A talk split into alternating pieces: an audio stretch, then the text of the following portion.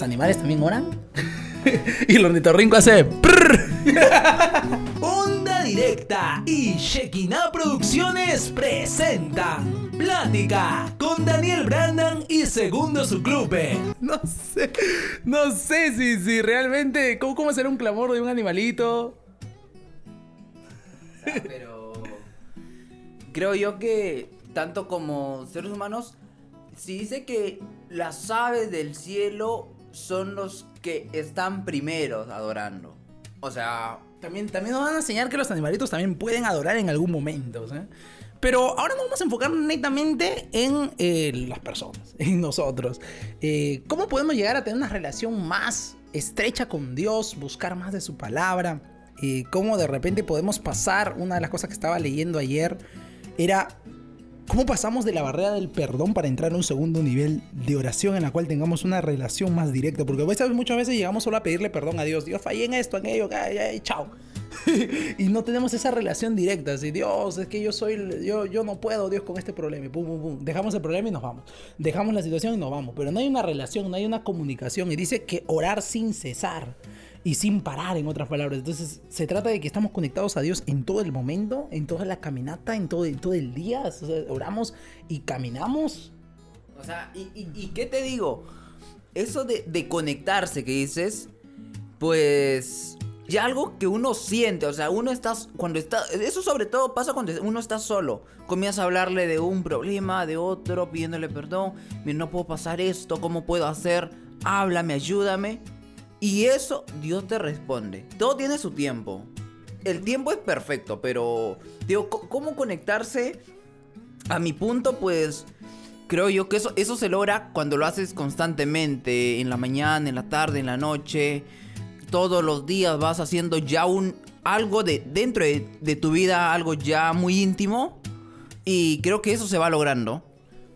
Es, es algo práctico. Eh, creo que una de las cosas que ha hecho mucho daño a, los jóvenes es el, el- el hecho de, de- sentirse eh, que, que ya Dios no lo va a aceptar porque cometió errores. Creo que es un daño gigante porque muchos jóvenes dicen, ya estoy muy mal como para orar.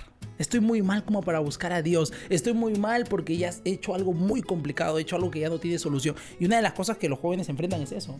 O sea, eh, ellos se sienten rechazados y sienten que Dios no los va a perdonar. Y una de las cosas que pasa es que el, enemigo ahí obra y los aleja. Y como ellos ya no están orando, ya no están fuertes, son víctimas y presas del enemigo.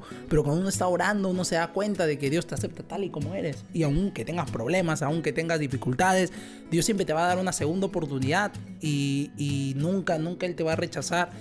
Y menos, y menos te, te, te va a rechazar cuando más lo necesitas. Él nunca haría eso. Y ese mensaje quiero, quiero cambiarlo poco a poco. Porque es, es tipo que tú vas al hospital y llegas al hospital y dices, estoy muy enfermo como para quedarme acá y te vas. Entonces es como que, como que no, no, no tiene el mínimo sentido. O sea, hay que buscar de Dios. Dice que la oración no debe parar en ningún momento. Nunca debemos de castigar a Dios porque nosotros nos portamos mal. Es que ya me porté mal, ya yo cometí un error, ahora sí no voy a orar. No, no, no se trata de eso. La oración tiene que ser constante. Y pasa eso, y no solo en los jóvenes, te diré, en los adolescentes, que aún es mucho más la, la, la cordura y dicen, no, yo no voy a la iglesia porque la iglesia se destruye, me, me ve, no, me acerco y, y Dios me manda fuego. Pe- pero, Tú, tú, tú, también has escuchado eso. Es- Eso que dice, si yo llego a la iglesia, se, se va, se va a quemar esa iglesia. claro, y, y aún lo escucho, lo, aún lo escuchan amigos y, y les digo, ¿no? Pero si uno, o sea, primero, literalmente que no va, o sea, tú vas a ingresar Y hay algo, hay algo muy importante que pasa, que sientes una paz interior. Lo primero que es una paz. Quizás estás nervioso y dices, no, que no me vean.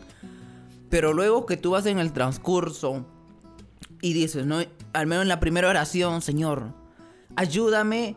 No sé, no entiendo por qué estoy acá, pero quiero que seas tú dándome el mensaje que tienes para mí. Tú me has traído por un propósito, yo no he querido venir, pero háblame. Si me estoy aquí es para que me hables. Así que dime, dime algo, Dios. O sea, muéstrame el camino. Mándame una dirección, mándame una señal.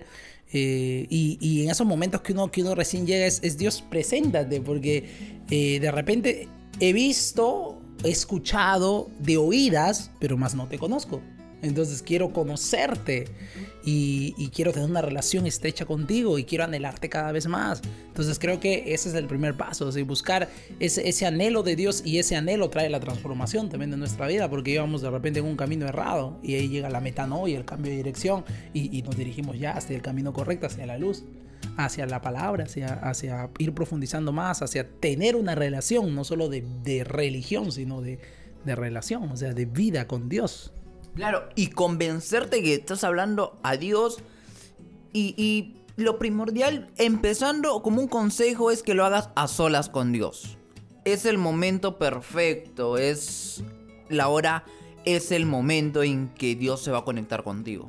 Así como en cualquier momento, Dios está a nuestro lado pero cuando tú estás ya en esa intimidad orando, hablando con Dios, te sientes crees, sientes una paz, sientes, te vas con todo, le dejas a Dios y te sientes vacío, fuera de problema, fuera de dolor, fuera de todo. O sea, te, te, sientes en paz, tranquilo, porque vacío sería que Dios no llena, no, Dios sí llena completamente. Eh, sino que te sientes más liberado. Es como que sueltas una carga, soltas el problema, andas más ligero porque Dios en ningún momento te, dice la palabra de que tú cargues con tus problemas. Dios no te dice, Dios dice, deja, echad vuestras cargas sobre mí. Dice, yo voy a cargar vuestras cargas, yo estoy con ustedes, yo no los dejo. Y a veces creemos que nosotros, nuestra responsabilidad, hacerlas de, de, de, de papá, hacer lo que Dios haría. O sea, nosotros decimos, no, yo lo voy a solucionar, yo voy a poder con ese problema. muchas veces eso es lo que, lo que hace que una persona al final pierda eso eh, y, al final nunca, nunca logre aceptar a Dios, literalmente. Y es que deja que Él ingrese a tu vida, vas a ver cómo va a cambiar la situación. Porque mira, vienes tres años sufriendo un desamor, o vienes tres años de repente sufriendo con algo, o vienes dos años o un año, lo que sea, el tiempo que estés pasándola mal, y ya lo has intentado. Entonces, ¿por qué no le das un chance a Dios? Y mira, déjame contarte algo que había, había una persona. ¿Confesiones con segundito? había una persona en la cual, pues. Su esposa venía orando, orando, orando, orando, su hijo orando, orando, orando. Para que el padre se convierta, para que el padre se acerque a Dios. Llegó un momento en el que se acercaron toda la familia.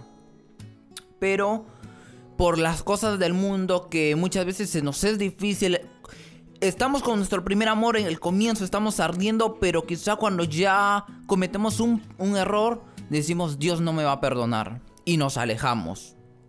Y fue lo que hizo esa persona. Y hoy en día esa persona volvió, volvió a Cristo. Dijo, no, ya me cansé de lo que está pasando. Sé que estoy haciendo mal, mal con mi familia, le estoy lastimando a mi familia. Viene mi generación y tengo que ser mejor. Tengo que dar el ejemplo de padre para toda mi generación, aún para toda mi familia. Y hoy en día está sirviendo al Señor.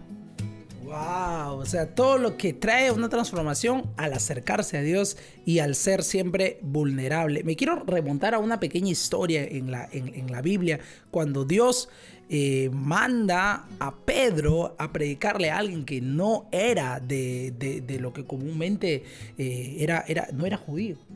Era una persona de otro, de otra, de otro punto. O sea, Pedro le llamaba inmundo. O sea, mira, el punto de que Pedro, Pedro podría, hizo lo que, lo que ahora es criticado, lo que se llama racismo de repente, podría hacer, porque no le quería dar el mensaje. ¿Por qué? Porque decía, el mensaje ha venido para judíos, no para los otros. Entonces los otros no le vamos a dar mensaje. Pero ese centurión quería aprender de Dios. Entonces, en oración se conecta y mira la oración, la bendición de orar. Él se conecta con Dios y Dios en respuesta manda a Pedro, porque Pedro también está orando y se conectaron. El enlace divino por medio de la oración. Y Pedro viene y les enseña. ¿Por qué? Porque oró. Entonces, si tú tienes alguna necesidad y necesitas aprender más de Dios, pues orás a Dios y seguro que va a venir alguien o seguro que Dios te va a revelar algo también. O sea, o, de repente tienes un problema, confía en Dios, Dios va a responder ese problema. Y dice, hay una parte de la Biblia en Mateo 21, 22, y todo lo que pidierais en oración, creyendo, yo esa palabra lo subrayo, creyendo lo recibiréis. Todo en su tiempo, pero lo vas a recibir si lo crees. Así que cuando tú pidas algo, créelo, pide bien a Dios y tú solo ten calma ten paciencia, que Dios te responde con algo muy bueno. Sí, sí, sí, completamente. Y bueno, para cerrar este diálogo en pláticas sobre la oración, eh, creo que como último punto es, si quieres alcanzar eh, esa relación con Dios, se trata de estar siempre buscándolo. Nunca dejes de buscarlo y, recuerda cómo ora el todos los días, hermano. No para de orar. Y, así vas a tener una relación con Dios que te acompañe al 100%. Y ahora que estamos eh, entrando a un proceso de elecciones en, en Perú también, te quiero dejar un mensaje corto. Ora antes de votar. Saludos. Listo, salió.